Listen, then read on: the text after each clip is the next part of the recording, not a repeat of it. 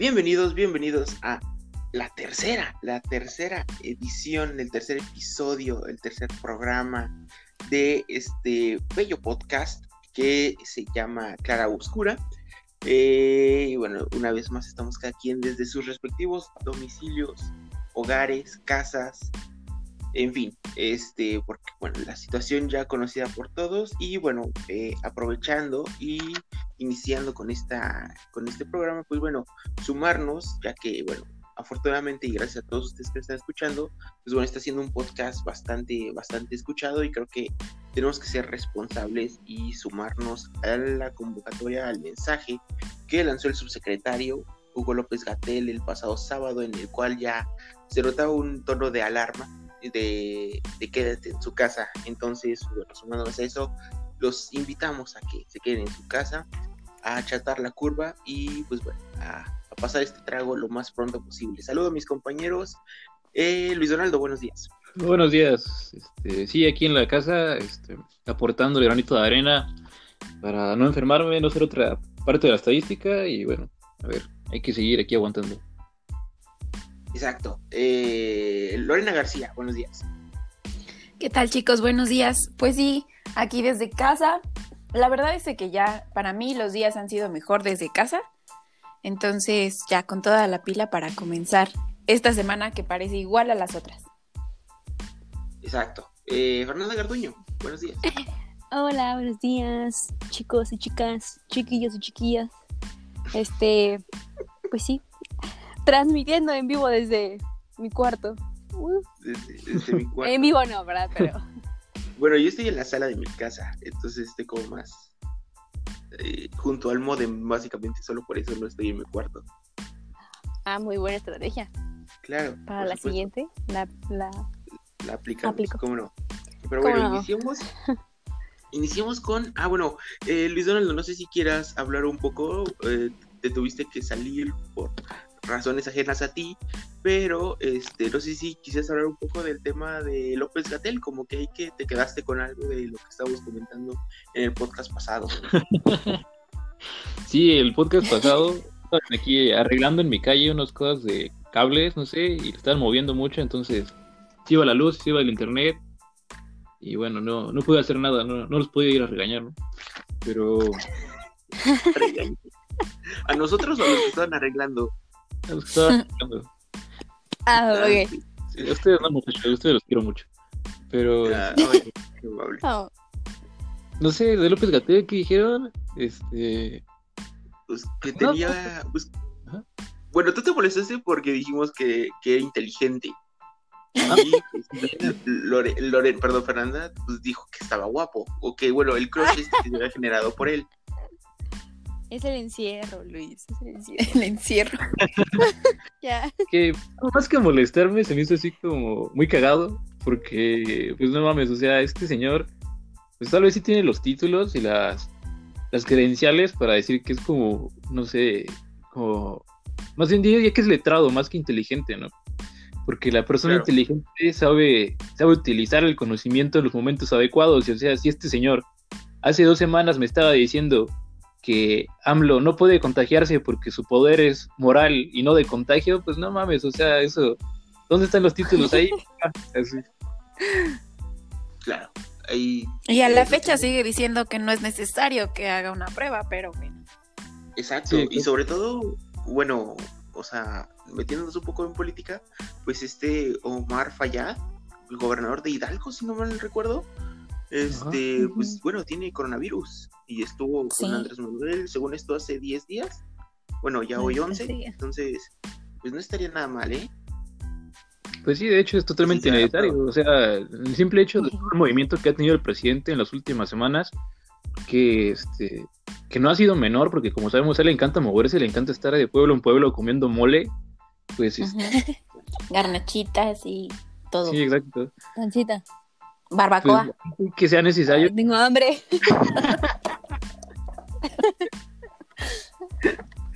ok. Sí, hace que sea necesario que se haga la prueba. Simplemente por el movimiento que ha tenido a través del país, por toda la gente con la que ha convivido más allá, bueno, sobre todo ahora que sabemos que uno sí tenía, sí estaba contagiado, o sea, que, estaba, que está asegurado. Exacto. Señor Pero bueno, tenemos. hágase la prueba. Hágase la prueba. Yo Sí, creo que háganos. hasta sería como un. Sería como un mensaje de confianza a la ciudadanía, ¿no? Yo creo. Yo creo que es más de necedad. Yo creo que no es tanto de. Porque él mismo lo acaba de decir en su último mensaje. No es un. No le preocupa lo que la gente piense respecto a sentirse segura, porque yo creo que la mayoría ya sabemos que cuál es la situación real. A él lo que de verdad le preocupa es dejar supuestamente un vacío de poder y que la, la mafia del poder la aproveche, ¿no? Eso es lo que Maldita mafia. Eso es lo que declaró en su último, en su último mensaje. Entonces, eso me preocupa más que, que el güey de verdad siga pensando en estos términos y no le preocupe la salud del país. Sí, claro, pero, pero por ejemplo, ¿estás de acuerdo que mucha gente a raíz del mensaje del viernes en la noche eh, dijo, ay, ahora sí, nos hay que quedarnos en casa porque lo, Del sábado. porque lo dijo Andrés Manuel el, el viernes, el, el viernes o el sábado. No, el sábado lo dijo López Gatel, pero Sí. el viernes él sacó un video diciendo, ya quédense en casa, que no sé Carnales. qué. Digo, un, un poco más lento que eso, pero este, pero pues sí, ¿no? Básicamente fue el mensaje Ajá, del pero incluso que, que mandó el viernes fue como escondido. O sea, estaba, yo estoy seguro de que no quería que la gente se enterara de que había estado equivocado diciendo que todavía podían salir, porque de hecho lo subió ya a supernoche, como con la esperanza de que la menor cantidad de gente lo viera. O sea. Y tanto fue así que en este momento no sabemos si lo subió el viernes o el sábado. No sé en qué día vivo. ya, Claro. dos. Pero bueno, pues este, pues eh, creo que aquí la moraleja importante y lo- a lo que nosotros nos sumamos es quédense en casa, quédense en casa y, Ujú. Aplanen Y esa bueno. curva. exacto, achaten. Me gusta más el Achaten. achatar. Ay, no, es una chida aplanar. Pero bueno, Pero bueno, vámonos. Este quedó pendiente del podcast pasado en esta eh, eh, instrucción, en esta lección que estamos dando a Fernanda del séptimo arte. del conocimiento. Eh. Oye, no, o sea, sí la ubicaba mi tarea, pero nunca la había visto completa. O sea, no estoy tan iletrada. ¿Sí? Eso y eso y nada es lo mismo, Fernanda. Cállate. O sea, o sea, Yo conocía la historia, yo la conocía, pero no recordaba los hechos, el recuento de los o sea, daños. pero nunca habías visto Jurassic Park, nunca habías visto Jurassic Park. Pero tenía la noción, o sea, no estaba tan perdida. Pero no es lo mismo tener la noción. O sea, Oye, No, aquí mi no tarea era hablar de todos los dinosaurios que salían en esta película. Y lo hice. o, o sea, por ejemplo, yo tenía la noción de Diario de una Pasión, y pero no, o sea, yo dije, ah, pues es una historia romántica, y luego la vi y dije, "Eh", o sea, pues. Ah, cómo pues, no te caló. Cómo no, no, llegó O sea, a hay tu películas corazón. románticas más tristes que esa. pero Ah, bueno, sí. Luego, luego hablamos de eso, y mejores también. Bueno, Pero bueno, a ver, cuéntanos, Fernanda. ¿Viste Jurassic Park y qué pasó? ¿Qué sentiste? muchas cosas. Fueron muchos sentimientos encontrados. Wow. Pues mira, yo creo que A ver, ¿te incluso gustó? sí. Sí, Ok. sí vería, Obviamente, me gustaría Park, por favor. claro. O sea, Mira, lo- luego Fernanda es bien rara y lo- le termina gustando unas cosas que no. Pero bueno, pero rara chida, ¿no? Rara cool. Ah, No, sí. bueno, ok. El punto es, este, pues sí me arrepiento un poco de haberla dejado pasar por alto, porque, pues, o sea, de no- plano, o sea, de, de plano, o sea, ese es un statement importante. sí, o sea, me agrada mucho el cine de los ochentas. O sea, ochentas, noventas. Ok. como Pero es de los que- dos. Sí, es de los 90. eso iba a Bueno, pero está muy cerca de los 90, de los 80. Entonces todavía tiene esa como ochentera, ¿sí? Luis? Déjame. No vi la fecha, estaba viendo la película. Por eso Creo me que ya había otra. Creo que. y ahorita- No, no viste eh, o algo así. Pero entienden mi punto. No. Me agradan las películas. Sí, Dije sí, sí. 80s, 90s, ¿ok? Me, me agradan las bueno, películas ya. de ese.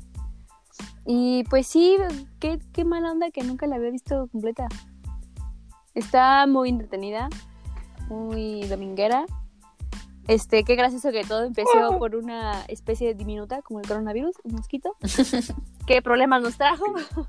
Pero bueno, me agradó. Le doy ok. del 1 al 10, Un 7.5. 7.5. 7.5. Uy, Bueno, es 8. bajo, ¿no? 8. Ok, Sí, 8. ya. Ok, Ya tuve a 10. Diciéndolo, ok. sacándolo de mi mente, sí sonó muy bajo. 8. 8. Ok. Lorena García, ¿tú has visto Jurassic Park? ¿Te ha gustado? Sí, no. ¿Qué onda? Claro que he visto Jurassic Park. Creo que en algún punto de nuestra infancia nosotros vimos Jurassic Park. Creo que la que más tenía noción de la película era de la 3. Como que más, más la Ok. recordaba que, que las otras.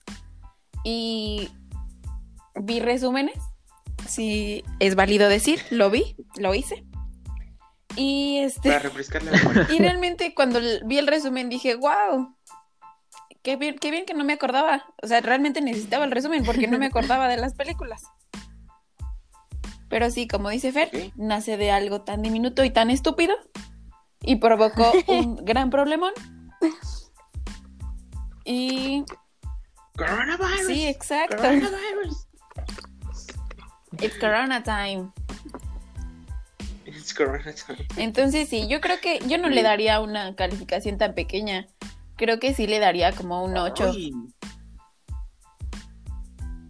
Pues Fernanda le dio De ocho, ¿no? 10 yo sí le daría. O sea, Fer primero empezó con otra calificación. Sí, Bueno, me pasé, me 7.5, pasé. pero 7.5 sube a 8. Pero ah, no es de mis películas favoritas, Jurassic Park. Y creo que... No es de tus Y películas. la verdad favoritas. es que no me gusta tanto mm, la- lo que hicieron con Chris Pratt. Ah, ¿no te gustó? No, no soy muy fan de Jurassic World. Dios mío. Ay, Dios mío, a mí sí me Ah. gustó. es- Pero bueno, este. Luis Donaldo, tú cuéntanos. O sea, estoy tratando de recordar por qué, por qué, por qué íbamos a hablar de Jurassic Park. ¿Qué, por qué, ¿Cuál era? Ah, que, que Fernanda creo que no sabía mucho de- de- del tema y está como medio perdida en, en Sí. el, en el limbo En el limbo. jurásico. Pero bueno, Luis Donaldo, creo que a ti sí te gusta mucho Jurassic Park. ¿Qué nos puedes contar de la película? Yo sí soy un gran fanático de Jurassic Park. La vi desde que era chiquitín y la fui a ver al cine. Desde 1980, según Fernanda. cerca a los 80.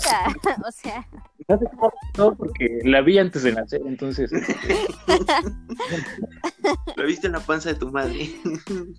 imitando los sonidos bueno, yo del sí T-Rex. He sido seguidor de he sido seguidor de la saga. Tengo tuve en su momento el VHS que todavía tengo por ahí la caja, la película ya se perdió. Eh, tengo DVDs, tengo mi playera de Jurassic Park, he leído las novelas, porque si no lo saben, Jurassic Park está basado en dos novelas de Michael Crichton, Wow. que es precisamente Jurassic Park y El Mundo Perdido. Y... ¿Qué más? Cuando salió Jurassic World fui a verlo al cine siete veces. Oh, Dios. Wow. Wow. Y pues sí, yo creo que es la película que más he visto en toda mi vida. Sí, sí, Jurassic Park. Y cuando era chiquito quería ser dinosaurio de grande. No, no lo logré. pero- Mi vida. Aquí andamos. sí, Ok. Sí, esto de, de nacer mamífero no me ayudó mucho, pero está. Sí, no. Pero el, sí- el sueño sigue. El El sueño sigue. sigue. Pronto lo consideras. Pronto. Muy bien. Con esta situación. Entonces, eh, entonces, Luis Donaldo, seguramente cuando escuchaste ese 7.5 de Fernanda, te dio como un microparo cardíaco. Sí, la verdad no, no esperaba algo así. Verdad, Jurassic Park tiene una escala aparte que ya este va después del 10, va más allá ya. Claro. Entonces, este. ¿Tú sí la super recomiendas? O sea, de las tres películas, bueno, no sé si contar Jurassic World, pero tú sí estás feliz con, con la saga, ¿la recomendarías? ¿Es de tus favoritas, dirías? Mm, sí, se tiene que ver sobre todo las dos primeras, Jurassic Park y El Mundo Perdido. Después pueden saltarse a Jurassic World 1 y Jurassic Park 3 y El Reino Caído. Tírenlas a la basura, no sirven para nada, no las vean. Este. Y nada más. Ajá. Y nada más. Perfecto. Eh, pues listo. Solo era para a- a- acervar un poco a Fernanda en, en, en el mundo del cine. Mira, ¿cómo es? Vimos que no sirvió para nada porque dijo que 7.5, entonces ¿Cómo es?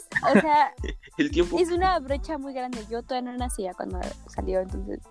No, no es ¿Y eso parte qué? de mi generación. Entonces, Star Wars salió en los 70s, o sea, fue, fue 20 años antes de que yo naciera y Star Wars me parece lo mejor que existe en esta galaxia, por eso. Me gusta más Star Wars. Esas sí las vi. por eso. Jurassic Park. Pero eso tiene 20 años, o sea, Jurassic Park, o sea, según, según tus datos, que yo, tengo, otros datos, Es de los 80. según, según tus datos, salió en los 80s. Bueno, pero es muy pero cerca. igual así está, es- está más cerca de tu fecha de nacimiento. Pero Nunca me llamó la atención. O sea, no puedes decir que es la brecha generacional, ese no es pretexto. Pero es que no estaba. No, Exacto. gustos. Pero gracias por abrirme un mundo nuevo. De cine. No, hombre, ¿de qué? No, Un mundo pero- perdido. Un mundo Ah, perdido. ¿viste? No, pero más allá de eso, pues Jurassic Park tiene un valor increíble en, en la historia del cine. O sea, más allá de la historia, que, que es buenísima, que tal vez no hay que darle tanto crédito a, a Steven Spielberg Ok. como lo tiene, porque pues finalmente es una historia original de Michael Crichton. Lo que sí podemos este, aplaudir hasta hoy son, yo creo que es el desarrollo de efectos que tuvo la película, ¿no? O sea, tú ves la primera, la primera película, la Jurassic Park original, y ves las escenas con los dinosaurios y todo se ve como incluso más real que lo que hemos visto en el Reino Caído, por ejemplo. O sea, el Reino Caído sí ves, ves a los animales en la pantalla y sabes que es falsísimo, o sea, sabes que es algo en computadora. Y el hecho de que Jurassic Park haya sido filmada en esa época le dio la obligación de crear efectos a través de la creatividad usando cosas que sí existen, ¿no? O sea, cuando los, cuando los actores interactúan con los animales, sí están interactuando con cosas físicas, con cosas materiales, y eso se nota en las texturas, en las sombras, etcétera. Y pues tú este, lo ves hasta el día de hoy y se sigue viendo bien, o sea, es una película que envejeció súper bien, que no, que tú no creerías que la grabaron hace, ¿cuánto dijiste que era? ¿30 años? Oye. un solo error. Me Ok. Están crucificando por mi error. Pero sí, eso estuvo Sí. chido. Entonces,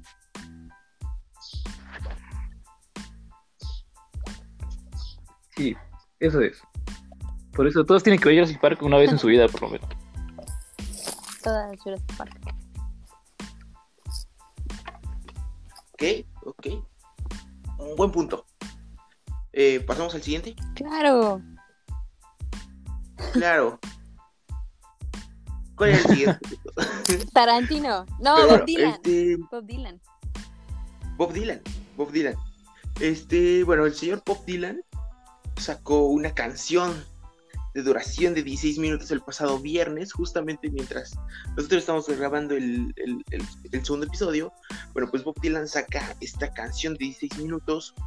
Eh, me encanta porque ahorita vamos a hablar de Bob Dylan y el siguiente tema nos vamos a ir al infierno. y siento que ahorita estamos como en la Literal. y luego nos vamos a ir al infierno de música.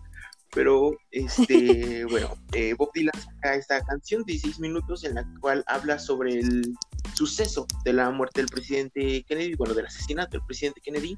Eh, canción se llama Murder Most Foul y, bueno, pues está hecha por el Premio Nobel de Literatura, Bob Dylan. Y que les... eh, para empezar, ¿qué pensaron cuando vieron una canción de 16, min- bueno, casi 17, 16 minutos con 55 segundos? ¿Qué, qué pensaron? El señor Dylan tiene mucho tiempo en sus manos. Está encerrado haciendo la cuarentena y dijo, me voy a echar una canción. De tantos Ok. minutos. Pero buena. Ok. Sí, me, parece que es una muy buena canción. Creo que es una crónica del suceso y, y creo que tiene también un estilo tipo Leonard Cohen, me, me Sí. parece. Eh, como con Famous Blue Raincoat, cómo va con pocos acordes y cómo va eh, semi cantando, porque para mí, para mí no es cantar eso que hace, No. pero cómo la va, cómo va llevando la historia, me parece que es muy muy bueno.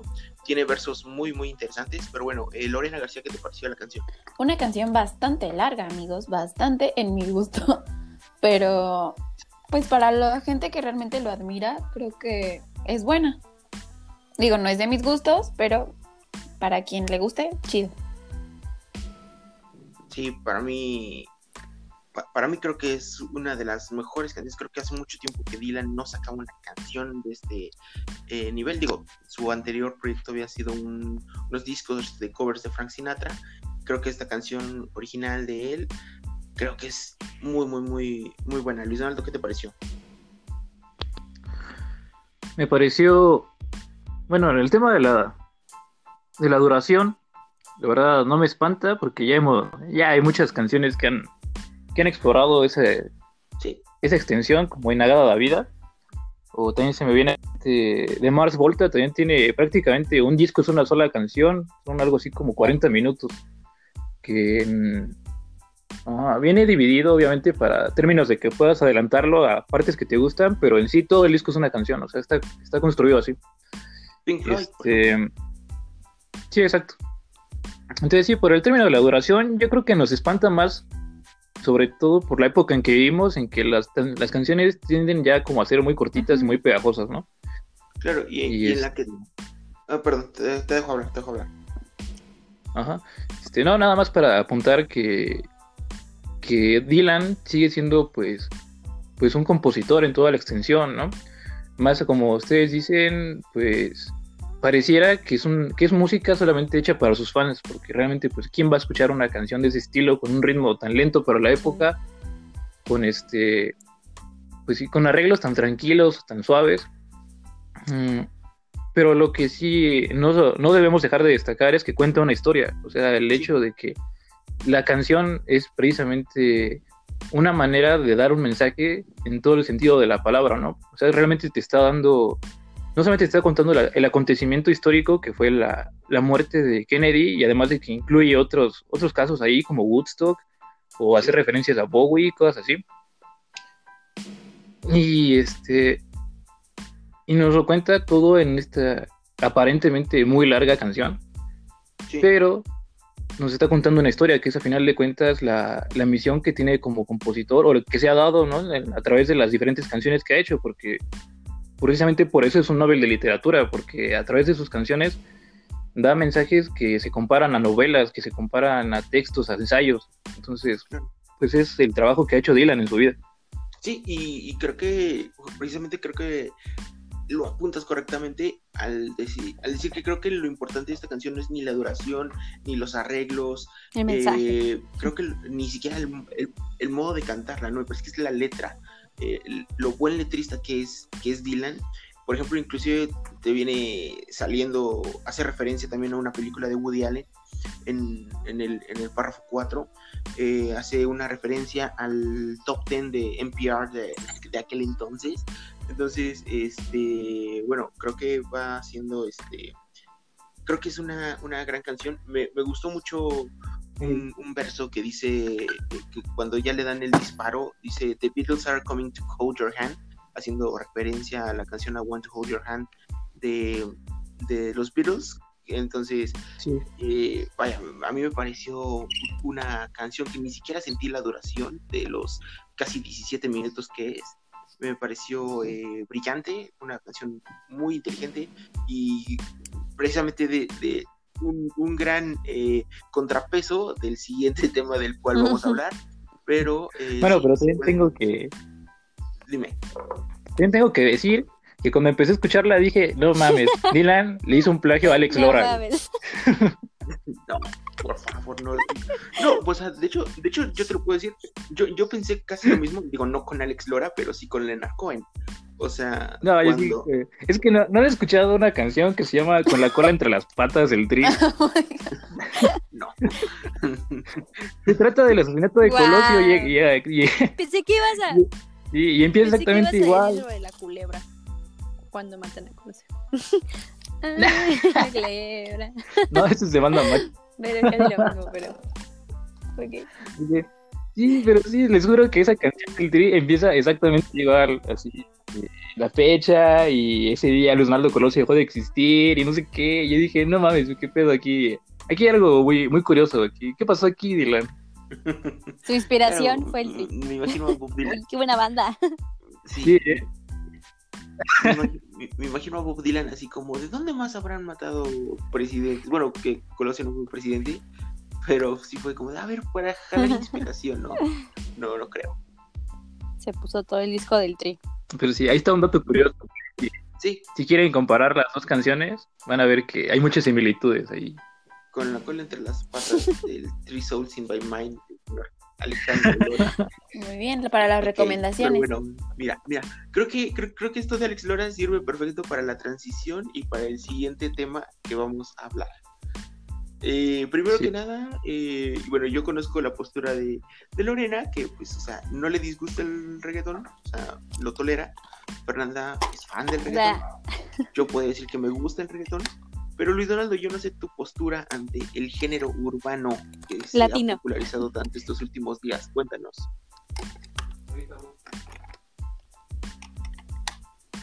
Ya se fue. Oh my god. Dijo, no me interesa. Se levantó de la mesa. No me interesa.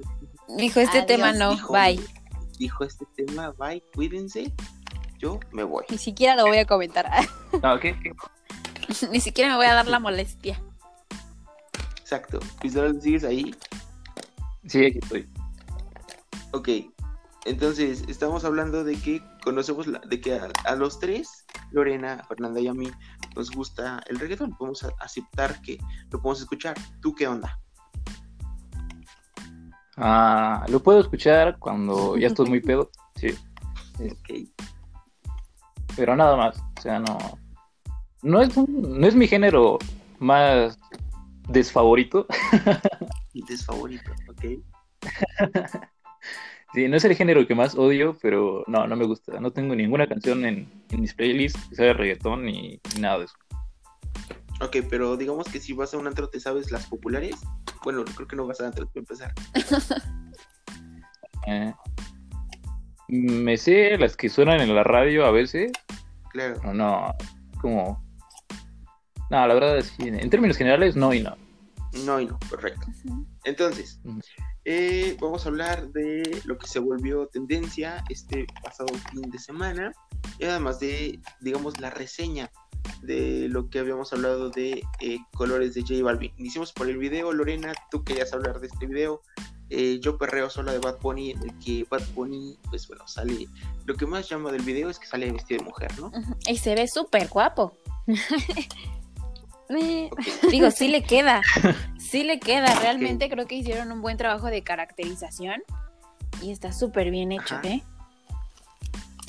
Ok. Ajá, este, y, y tiene Ok, para empezar, yo no creo que esto sea un discurso feminista. Sí, no, para pero nada. ¿Ustedes qué opinan? Ay, tú eres como muy feminista y ¿qué demasiado. onda? Este, pues yo, la neta, pues ni al caso que pusiera el mensaje que tanto ha resonado en las marchas feministas, ni una menos. Porque, pues no sé, yo siento que si como hombre eres aliado, no te cuelgas de un mensaje tan fuerte como lo es, pues la frase de una menos para hacer controversia, ¿no? Y más, o sea, Y sí, aparte, no, sí, sí. ok. Y aparte que creo que no lo necesita, ¿no? Creo que ya la canción, o sea, estamos hablando de la canción Yo Perreo Sola, que ya desde ahí dices, ok, esto no va de la mano con, con lo que estás tratando de transmitir, pero creo que ya la canción era popular antes de, del video, o sea, lo vimos también con Zafaera, o sea, creo que es de los primeros discos, o tal vez eh, el único disco que no necesitabas un- una imagen visual para, para que te trajera, o sea, nada más con, con la música, pues ya era, ya era popular. Claro. No, y no sé, siento que. Es mi opinión, ¿no? Siento que la caracterización de mujer que quiso demostrar en el video va más como a la sexualización de la mujer que, que al hecho de apoyar al movimiento en sí, ¿no? Y aparte, pues está como que la. Pues no, creo que no es rumor, creo que sí es verdad. Que Bad Bunny es de aquellos hombres que este, apoyan a la industria pornográfica, entonces eso igual pues no va mucho con el feminismo, ¿no? O sea, siento que si realmente quiere demostrar que es aliado, pues no, no es necesario que utilice sus videos o sus, canciones como para colgarse del movimiento, sino soy aliado y yo hago lo que puedo desde mi trinchera, pero no lo ocupo como publicidad hasta cierto punto. Yo también lo sentí así, Claro. como algo realmente publicitario, no, no como algo para un movimiento. En realidad creo que solamente la canción es para, debería de tomarse solamente para disfrutarse, no necesitábamos un video, pero digo, en- sigo con mi punto de vista, la caracterización fue buena.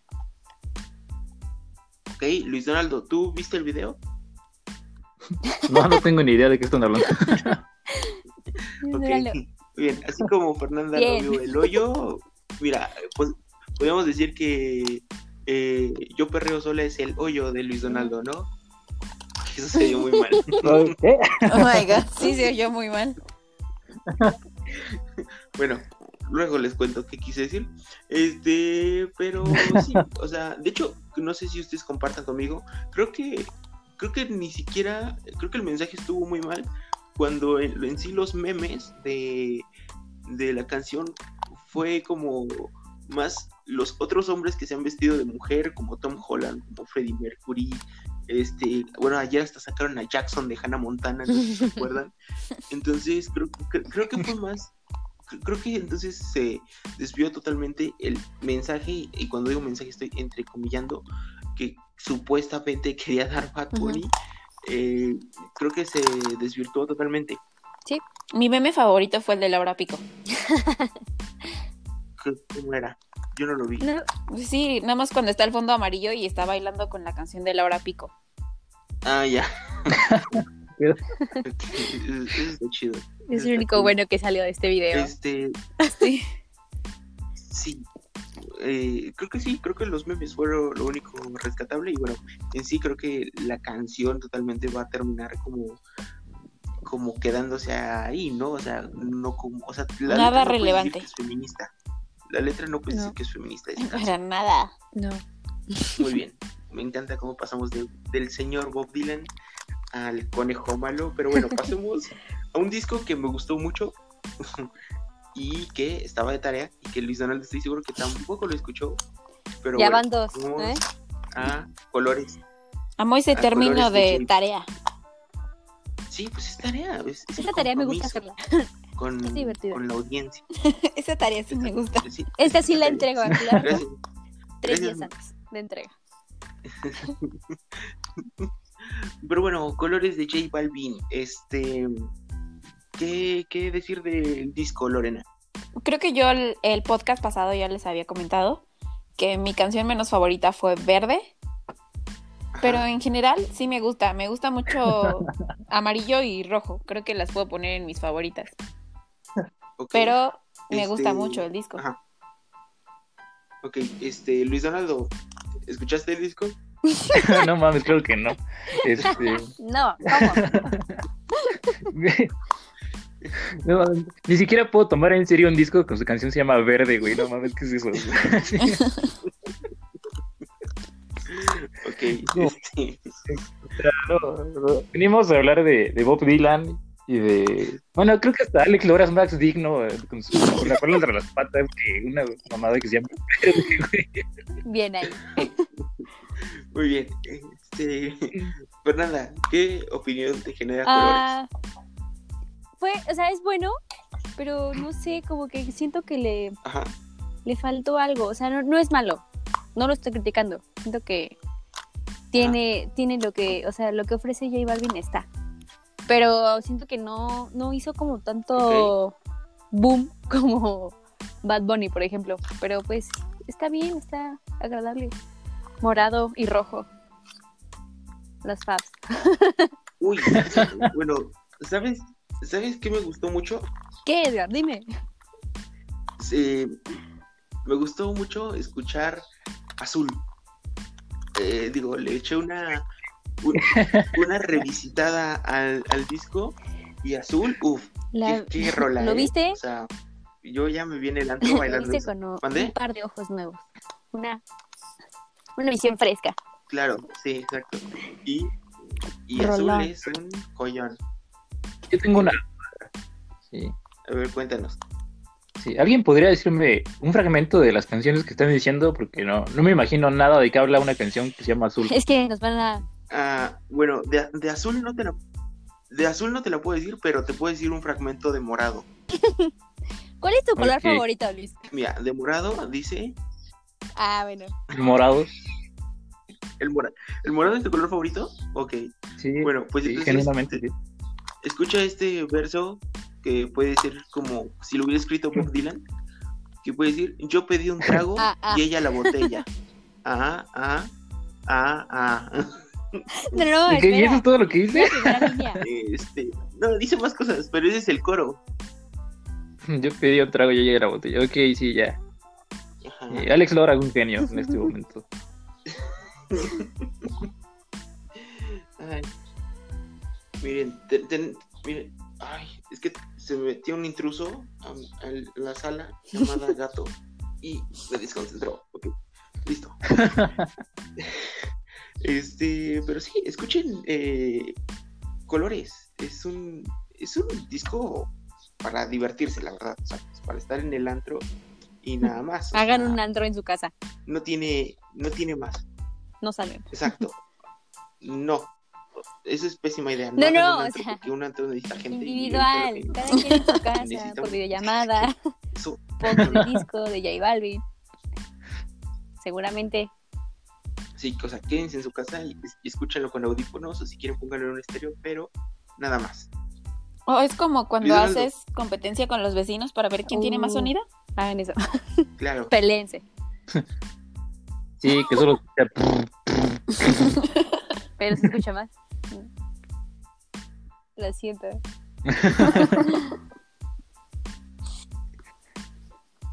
Ok, entonces, miren, me metí a, a- a sacar la letra de azul, que no es azul como el mar azul de Cristian Castro, pero oye, no le pide nada.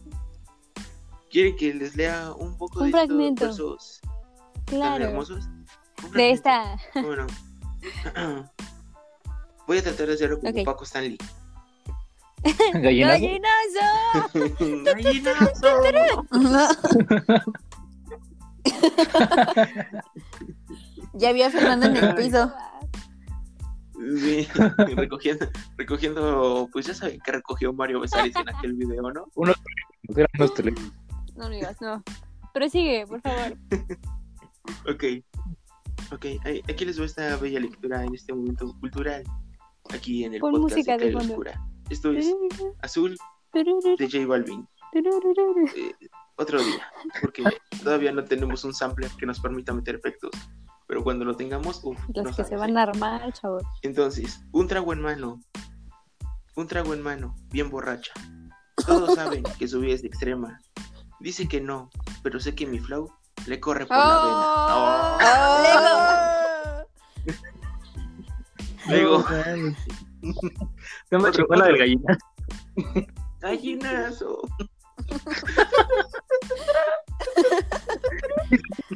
¿Sí saben que el gallinazo tiene un género en específico? Que es electropop francés en español. Estamos hablando del gallinazo. Este podcast ¿En es una serio? mierda. No, si el gallinazo es azul, güey. Es un dato curioso del gallinazo, ¿sí? Miren. Sí. O- o- o- otro verso, ¿no? Otro verso. Yo opino que otro ver. verso. Ok, mira. Con tu cuerpo sube la marea. En traje de baño, bobo me deja. Oye, ¿qué? ¿Eh? Dios mío, ya, dejemos de hablar de esto. Pero en la como a Fernanda se le ocurrió la más grande transición en la historia de los podcasts. O sea, mi mente no Así puede. que para del... Exacto. Entonces pasamos de colores a una película que sus personajes tienen nombres de colores. Oh, yes. Te escuchamos, Fernanda. Gracias, Edgar. Aquí desde mi. reportando desde mi casa. Gracias, Edgar. Sí, estamos aquí desde la desviación. Hubo un choque. Este. no, este, bueno, mi, mi gran transición a esto es que, pues. Quisimos ver cada quien una película de el gran Quentin Tarantino.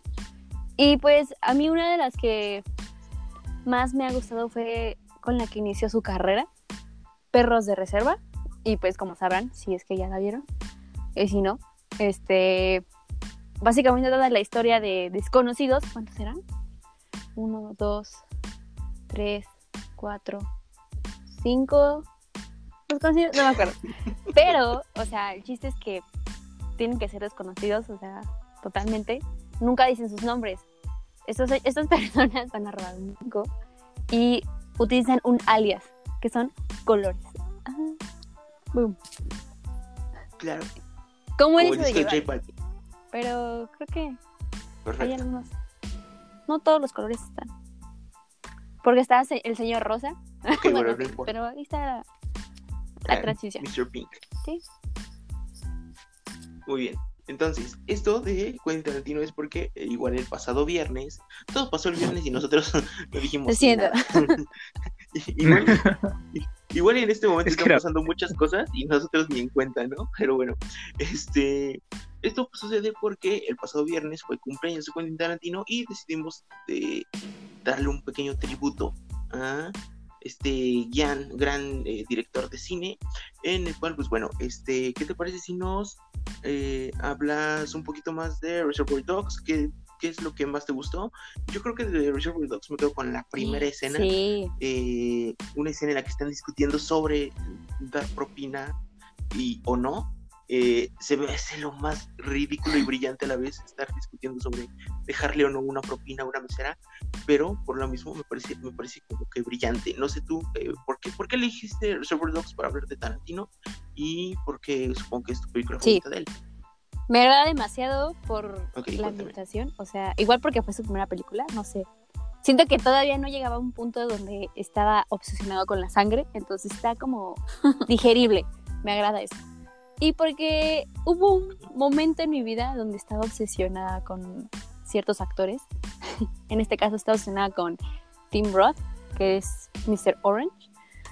Entonces desde ahí dije, wow, qué buena película. Y pues sí, o sea, no esperas todos los los caminos de la vida, no son como yo esperaba. Entonces esa película te lleva a muchas- muchos sentimientos encontrados como, "Ah, ¿qué está pasando? Pero sí, yo siento que la mi sí me agradó mucho esa escena, o sea, incluso cómo, cómo es que de la nada empiezan a hablar de Madonna. Si no la han visto, veanla para que entiendan esa referencia. O sea, pero wow, siento que desde un punto de vista feminista, ahorita que estábamos hablando de eso, ¿cuánta, cuánto machismo y cuánta masculinidad tóxica hay en esa película? No lo había analizado de esa forma, porque hay una escena donde, o sea, llegan a un punto donde todos se están apuntando con una arma porque, o sea, quieren defender su punto de vista como de, no, esto, no, no quiero dar spoilers, entonces, sí dije, qué raros son los hombres. Pero muy buena película. Siento que mi escena favorita es justo al inicio, después de su conversación de las propinas. Me agrada eh, la canción que escogieron y cómo es que enfocan a cada uno de los actores y están como rumbo a hacer su cometido en la película. Ok. Eh, saludos al perro que está por ahí. Este. este. Pero, ok. Este, Lorena García. Este, cuéntanos cuál es tu película favorita del señor Quentin James Tarantino, ¿no es cierto? Quentin Jerome Tarantino. Bueno, si yo pudiera hacer un top 3, si me permiten. no, es yo una, quiero decir es tres. una, porque nos vas a quitar nuestras películas a los demás. No, una, porque nos vas a quitar a Luis Donaldo y a mí nuestras películas, de seguro. Pues no lo sé. No lo sé. Está una. Debo decir, Y si, y si Luis Donaldo y yo no decimos, ya dices las otras dos. bueno, no lo sé. No sé si lo vayan a decir. Yo tengo que decirles que mi película favorita, creo que Lo pusimos en el grupo.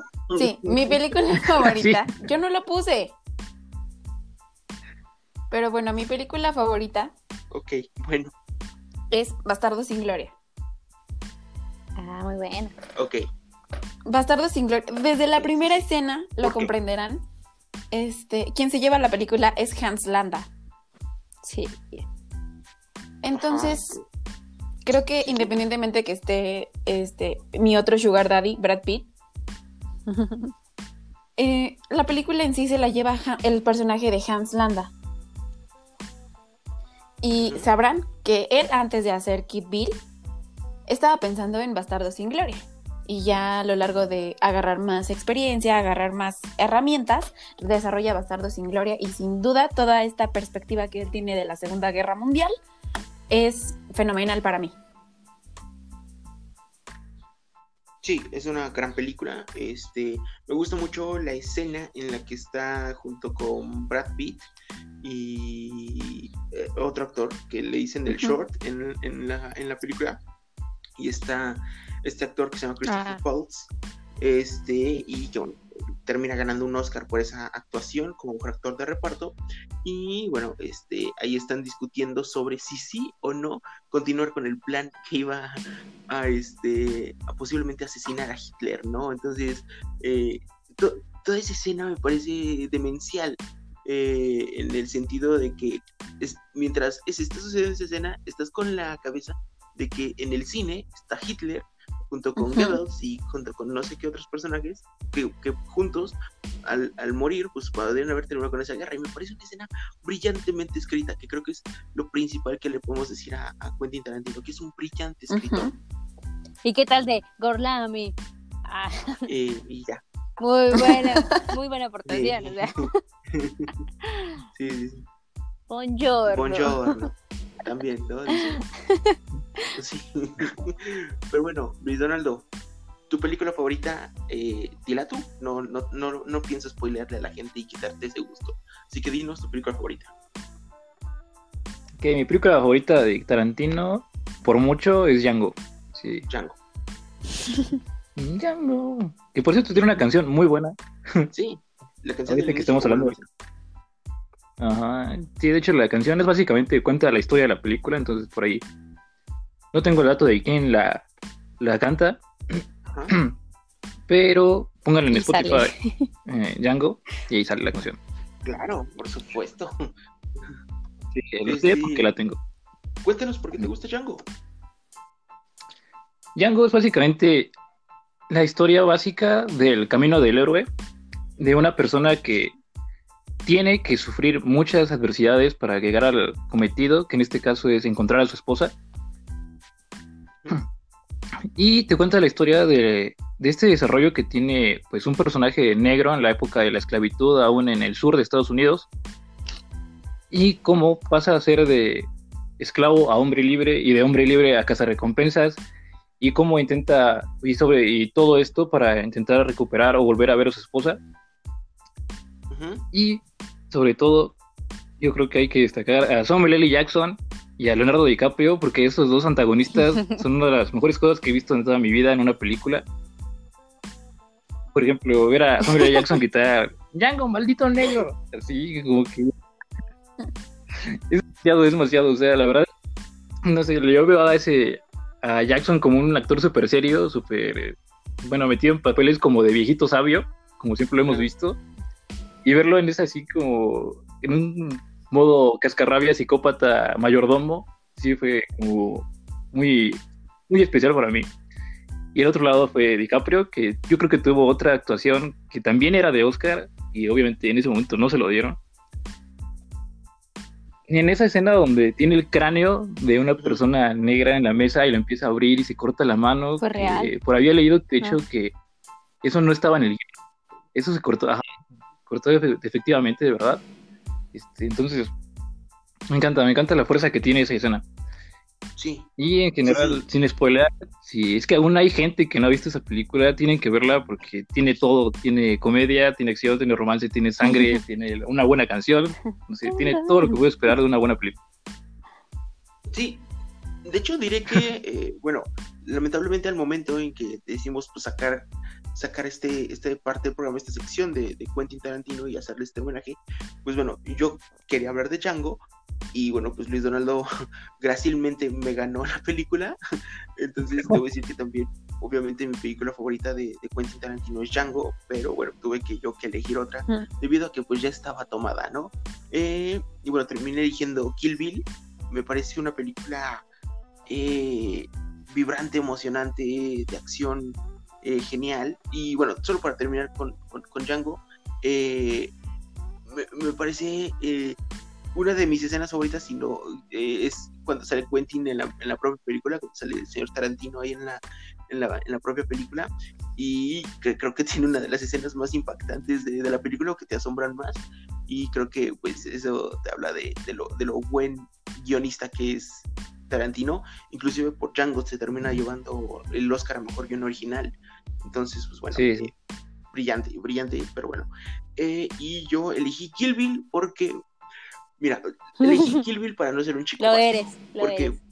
de- de- sí, lo soy, pero este, pero pu- pues es que Sí. creo que Pulp Fiction está de más, ¿no? O sea, creo que todo el mundo puede hablar de, de Pulp Fiction, eh, que, que es una película brillante, pero pues, o sea, sí creo que si dices Tarantino, lo primero que piensas es, es, en, es en esa película, ¿no? Entonces, pues salir, sacar un, salir un poco de ese, de, de, esa película. Y bueno, pues Kill Bill, la, la uno me parece que es una película muy brillante y la 2 termina siendo un cerrojazo este, eh, interesante. No creo, no creo que tenga la misma calidad de la primera, pero ambas me parecen, me parecen buenas. Este, trata sobre una mujer que es entrenada este, y que fue maltratada por su maestro y que bueno pues e- ella jura vengarse y pues va este eh, pues bueno peleando con todos es una película súper sangrienta y venciendo hay, hay una creo que la escena más icónica de la película es este Kill Bill en su traje amarillo eh, llamativo vibrante eh, contra no sé cuántos 100 ninjas negros por así llamarlo No, eran 80. y, y pues ella termina ganándole a todos ellos, ¿no? Y entonces creo que esa es una de las escenas más emocionantes de, de la película, o la más emocionante. Y el, el final del, de Kill Bill Volumen 2, este, cuando encuentra a su maestro, y bueno, ya no les digo qué es lo que, lo que sucede ahí, pero eh, también me parece una escena con guion eh, brillante y muy bueno. De hecho, el, el inicio cuando de la del Kill Bill volumen 1 cuando A ver, hace- hace el tu, y chiflando No, no lo voy a hacer el silbido. y con un parche en el ojo y, y- y con ese labial rojo vibrante, me parece que solo Tarantino tiene ese talento. Pero bueno, al, al no haber mencionado, eh, no sé si Creo que de tus solo dos una, que Lorena. fue Pulp Fiction. Pero tengo que decir que a mí me gustan los ocho más Ajá. odiados. A mí sí me gusta, Uy, creo que al final-. Digo, del tanto tiempo que dura, al final se rompe todo y viene lo bueno. Pero, mm, ¿cómo te puedo decir? Las interpretaciones de cada uno de ellos, el guion mismo, es muy bueno. Cada una de las de- del guion que tiene, bueno, realmente creo que eso es lo que hace la película. Y Samuel L. Jackson creo que es la mejor estrella de todas las películas de, de Quentin Tarantino. Desde Pulp Fiction hasta donde quiera que se pare. Mm, Sí. Pues sí, sí, sí. Pero, híjoles, no sé, la verdad, a mí no me terminó por, por, por gustar los ocho más odiados. De hecho, creo que hasta medio la odio un poco. Este, pero. mm, A mí me bueno, encantaba que Tarantino. este, ah, alguien. Ah, me encanta que Tarantino siempre como que, o sea, no, No, no, no. como que quiere mucho a sus actores. Pero dice, ah, otra vez tú, vente, vamos a una película. So, eso es algo que es, ¿quién más hace? ¿Qué otro director hace esto? Adam Sandler. Adam Sandler, gracias. Scorsese. Sí, Este, Scorsese lo hace. ¿Woody Allen lo hace? No. ¿Woody Allen? ¿Cómo? No. Ah, Venga, sí, Adam. Woody Allen también lo hace. No tanto. No, él no tanto, No sí. tanto como Tarantino Pues- o como Scorsese, pero... Tal vez no tanto. Bueno, por ejemplo, Scarlett Johansson sale en, en, en Scoop. eh, o sea, en una primicia, sale en Match Point y sale en Vicky Cristina Barcelona. Pero- Entonces, Me encanta, Mm, me encanta bueno, que sí. Como que puedes ver que una relación tan bonita que dicen, vente, vamos a hacer otra película. Ok. Esa era mi aportación. Sí, pues de hecho, digo, lo, lo vimos en la, en la más reciente película de Once Upon a Time in Hollywood, ¿no? Como termina juntando a Ujú. Brad Pitt y a Leo DiCaprio y hace Dupla. Sí, sí. Sí. genialidad. Sí, o sea, la, la película de Once Upon a Time in Hollywood me parece de las mejores que ha, que ha hecho Bien ahí, Tarantino. Feliz cumpleaños. Pasado. Y por Sí. favor que no haga una película de Star. Trek. Happy birthday. ¿Qué? A mí no me gustaría verlo ¿Cómo? en una película de Star Trek. ¿Qué? Bueno, Ay, pero no, como comentario, ¿qué- ya ves que se rumoró que iba a dirigir su película. Yo no lo quisiera ver en una película de Star Trek, sino en algo original de él. Exacto, que según esto, la siguiente película que haga eh, Tarantino sería la última de, de su carrera, Wow. según él ha dicho. Entonces, híjoles, qué, qué, qué complicado sería despedirnos de Tarantino. Y a sus 57 años, oye, me parece un tipo demasiado joven y muy virtuoso como para que ya se vaya. Pero bueno. Y por último, a ver, cuénteme, ¿qué, qué les genera Pulp Fiction? Porque creo que estamos de acuerdo en que Pulp Fiction es la el, eh, el epítome Canasta básica de eh, Tarantino. de las películas de, de Tarantino. Sí, claro, eh, por eso no quería hablar tanto de Pulp Fiction, pero me parece que hay que resaltar lo obvio. Este, ¿qué opinas de Pulp Fiction, Fernanda? Pues es que era buena hasta que llegó un punto que fue muy sobrevalorada. Entonces ya como que... mm, sea, es buena. Es Tarantino. Es buena, pero no sé. Siento que la popularidad que le dieron las personas básicas, la siento, como que le quitan ese, esa emoción de verdad. Entonces, no sé. Sentimientos encontrados con Pulp Fiction, pero buena. Vean, es Tarantino. No los va a defraudar. Ok. ¿Qué opinas de Pulp Fiction? No, Se fue. creo que se fue. Perdido, perdido. Luis, ¿Qué? No, ¿qué? no nos está poniendo atención, me encanta. No, eh, sí, claro que sí, pero este. Escucho bien. ¿Cuál era la pregunta? Estamos hablando de Pulp Fiction. Ajá. ¿De qué te genera? ¿Qué opinas? Pues bueno, creo que. mm, pues más que personal, pues es que es una película tan famosa, tan. Pues tan trascendente en la historia que no hay, no hay forma de hacer un comentario, ¿no? O sea, ya todo está dicho. Es tanto así que todas las referencias que hay en la cultura popular a esa película, o sea, hasta salen los Simpsons, ¿no? Sale un capítulo de Tommy Daly que es Pulp Fiction. Entonces, este. Pues no sé, o sea, no creo que no podría decir nada más allá de que todo el mundo tiene que verla. Es una, una obra maestra en su- de, de su tiempo. Y pues nada, sería como. No, no se me ocurre nada original que decir respecto a. Muy bien, Lorena, ¿tú qué Pues a mí me gusta, ¿Qué- digo, creo que a todos nos gusta. Pero eh, la escena donde está Uma Thurman y John Travolta bailando es genial. Me encanta.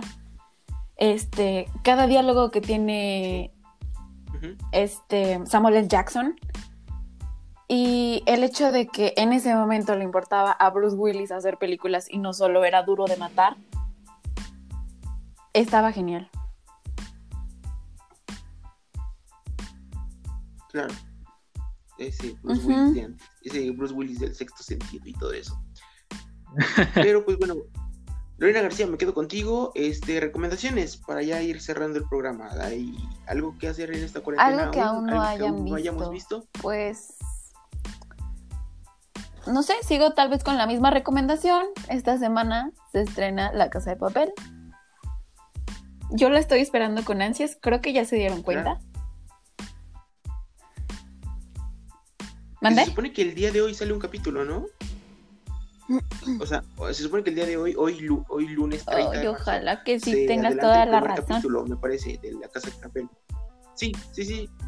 No, sí, eso, eso te lo puedo confirmar. Hoy para, para Ujú. sobrellevar la cuarentena, así lo, mencionó, lo mencionó Netflix, eh, hoy va a salir el primer episodio de la cuarta temporada de La Casa de Papel. Así que, este, bueno, si usted está escuchando esto un martes, pues es posible que pueda ya ver el, el, el- el- episodio y, bueno, pues supongo que ahí Sí. estará la tarea pendiente para el siguiente podcast y ver el inicio. Y si usted allá en casita pues está como Papel, para ver ¿no? qué va a pasar, creo que les puedo recomendar los actores cuando promocionan esta serie eh, lo han hecho la- últimamente en sus anteriores temporadas han hecho pues un recorrido por por diferentes ciudades del mundo para promocionar la Casa de Papel. Lo hicieron más popular cuando fue la tercera temporada. En esta ocasión, por la situación que estamos viviendo, los actores decidieron hacer una serie de videos en la, la cuenta de la Casa de Papel en Instagram. Entonces, si ustedes quieren ver estas, este, que están contando los actores, creo que en el primer capítulo está Úrsula, que es Tokio, y está el profesor. Entonces, este, vean esta charla de los actores que les cuentan de qué va la parte 4 y por qué no se la deben perder. Ok, y este. Luis Donaldo, otra recomendación. Una recomendación. A ver, déjame pensar qué he estado viendo últimamente. Mm, creo que primero pase Fernanda en lo que reviso mi historial de Netflix. ¿no? Ah, Ok. pues Fernanda, cuéntame. yo les tengo dos. Una es que ahorita en su canal Ok, YouTube, Radio está haciendo conciertos en vivo desde la sala de los más famosos cantantes del mundo. Y pues que chequen, está, creo que ayer estuvo Claro. Elton John cantando. O no sé si él lo hostea. Pero bueno, chéquenlo sí, para pasar el rato, tener de fondo algo agradable en esos momentos de crisis. Y no sé si los videos, pero en las opciones de video de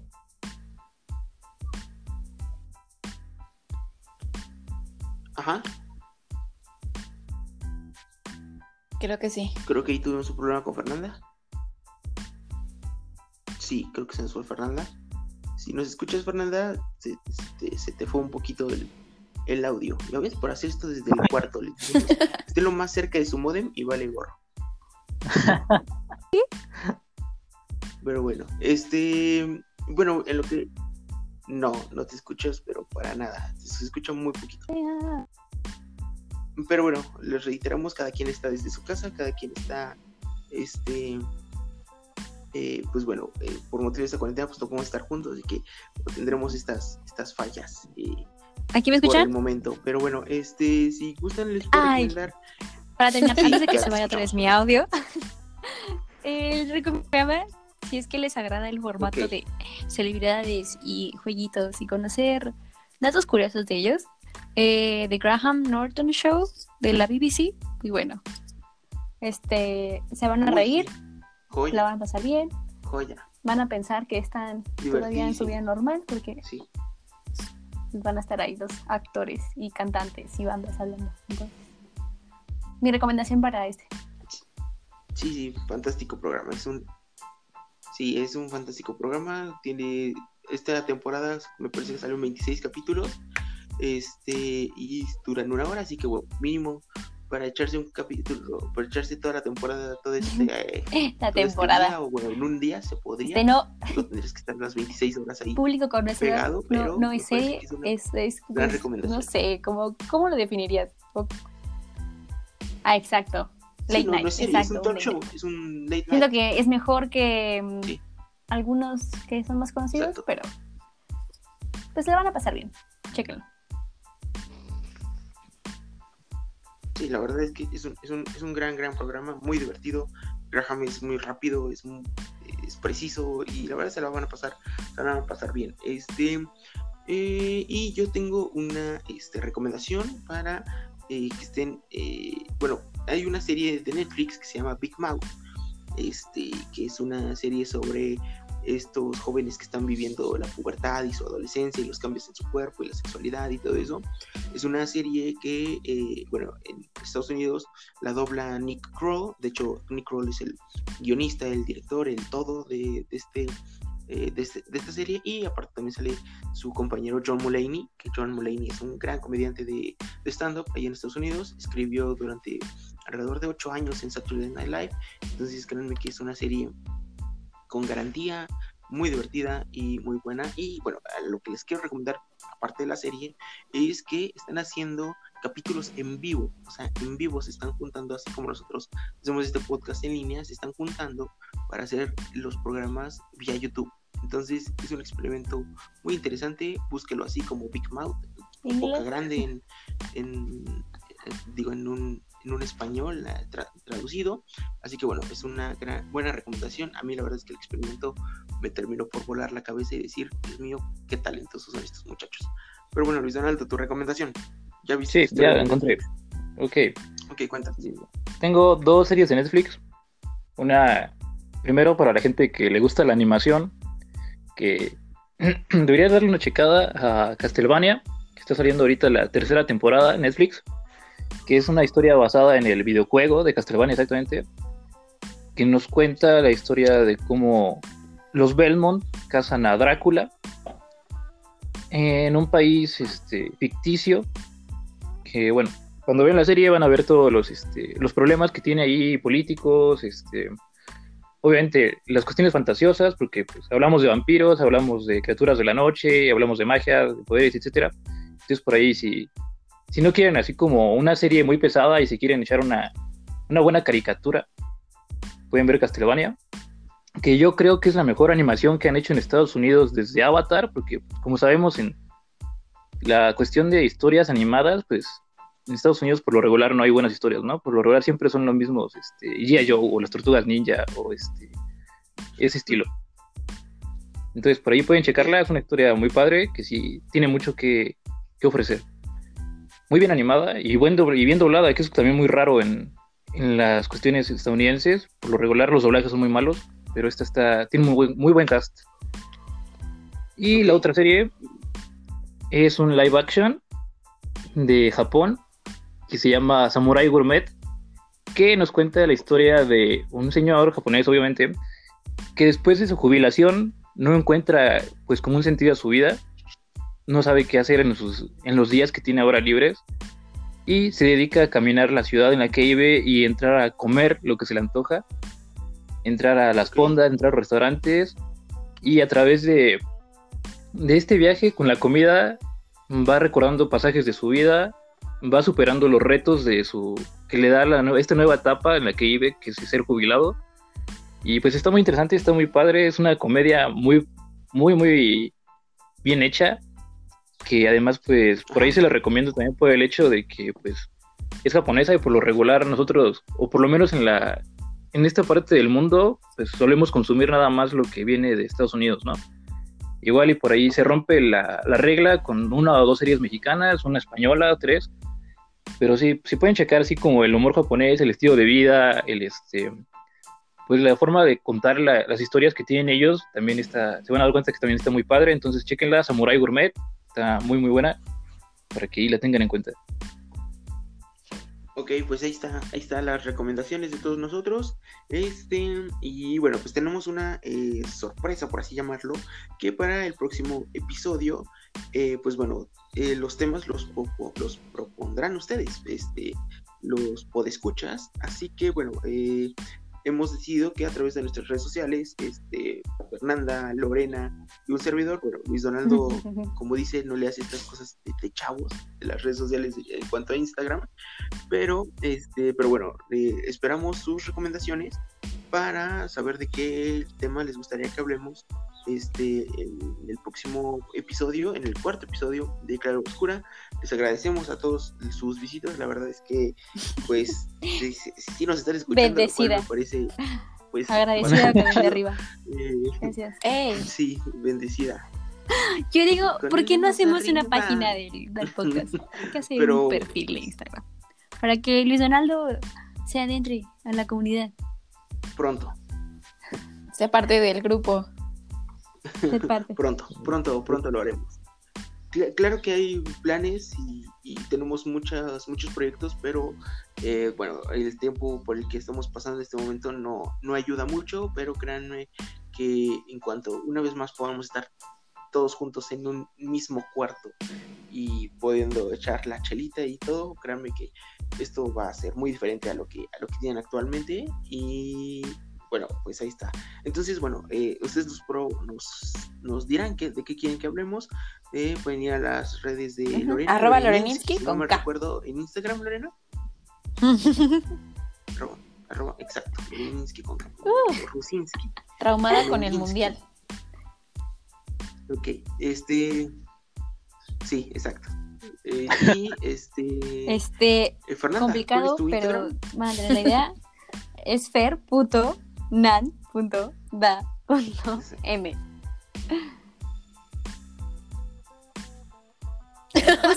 Ok, entonces a Fernanda, si quieren, no la busquen. Pero- Busquen a Edgar y, a, Este, y a Lore y los etiquetará Fer. Y ahí voy a estar. Ahí me encuentran, chavos. Sí, El que me busca me encuentra. exacto. Ok, Loreninsky. Y eh, un servidor, arroba Ed Padrón. Sigues arroba Ed No es cierto. Padrón, ¿no? ¿Cuál es mi Instagram? Eh, arroba. Sí, es arroba edpadrón07. Entonces ahí está. Este. Y bueno, pues ahí les vamos a dejar el buzón de sugerencias. Ustedes ahí nos escriben de qué quieren que hablemos. Y de eso hablaremos en un próximo episodio de Clara Oscura. En lo cual los temas serán totalmente de ustedes. y Del pueblo quieran, para el de eso pueblo. hablaremos. Así sea. Es más, hasta la idea. pongan los temas. pa- Exacto, pongan los temas más. No pongan, no pongan para reggaetón ni friends. Porque Ni Friends. Sí, Lo que quieran, lo que quieran. Donaldo las va a ver. Pongan, Luis Donaldo lo no va a escuchar. lo que quieran, lo que quieran. Aquí Luis Donaldo el chiste Que Eso voy a ver los resúmenes y Sí. a leer la Wikifans. página de Wikipedia, pero Pero, Gracias. eh, y pero gracias bueno, al público que vámonos. nos está Eh, escuchando. Fernanda Carduño, gracias. Esto lo hacemos por ustedes, chivo- chicho- chicos. Bye. Me puse emocional ahí un momento. Claro. No, pues yo también, ¿eh? Muchas eh, gracias a quienes nos escuchan. Espero estén pasando una buena tarde, buen día, buena noche. Este, y sí, que participen por medio de nuestras redes sociales y que sigan la recomendación más sana de estos tiempos, que es lavarse las manos y la sana distancia. Exacto. Este, Luis Donaldo. Mm, pues sí, nos vemos en el próximo capítulo. Este, pues nada, yo no voy a estar en contacto con ustedes porque yo solamente uso correo, correos de México. Y WhatsApp. Entonces, Qué vintage. este, Telegrama, ¿no? Oh, no. yo todavía tengo Hotmail, así, entonces, este, pues nada, eh, escribiendo a donde puedan escribir, a mí no. eh, y pues nada, sigan cuidándose y nos vemos en otro capítulo. Me, encanta cómo nos vemos con Fernanda y Lorena así como con Ya me quiero y mucho bueno, sí, este. sí, pues, miren, a mí no me pueden escribir, pero. Ay, me dicen. pues ahí luego nos vemos. Sí, o sea, Muy bien, Luis. Aquí voy a estar, o sea, Aquí andamos. Cualquier cosa. Me mandan un correo, pues no me escriben porque no pueden, pero. Y les voy a poner Telegram. mi código postal aquí abajo para que ya, por si me quieren mandar una, una carta como los viejos tiempos. Claro, una carta. Como la carta que, ah, no es cierto, no es cierto, ya iba a hablar de otra carta que se hizo muy popular recientemente, pero de esos temas no vamos a hablar porque nos van a joder. Eh, vámonos. Eh, gracias, quédense en casa, lávense las manos, cuídense mucho. Este, Coman frutas y la verduras. calle, salgan por lo necesario. Y gracias, eh, Fernanda Lorena. Eh, eso, pues también, si quieren, eso ahorita no está No, sí es importante. Mantengan fuerte Este, su sistema Quédense en inmunológico. Oh, que la- bien. Bueno, en ese caso dejen que les pique una vez. Es como el padrecito de bueno Twitter. para- háganse un té de No, diente de no. león. Eso Pero es contra el coronavirus. Broma. Oh, Bye. Ya. Una super efectivo. Ya. Ok. Adiós, amigos. Esto ya duró mucho. ya nos tenemos que despedir de verdad. bye. Gracias Lorena, gracias Fernanda, gracias Luis. Yo soy Edgar Padrón. Quédense en casa, lávense las manos. Bye. Cuídense. Pásenos sus temas. Nos vemos.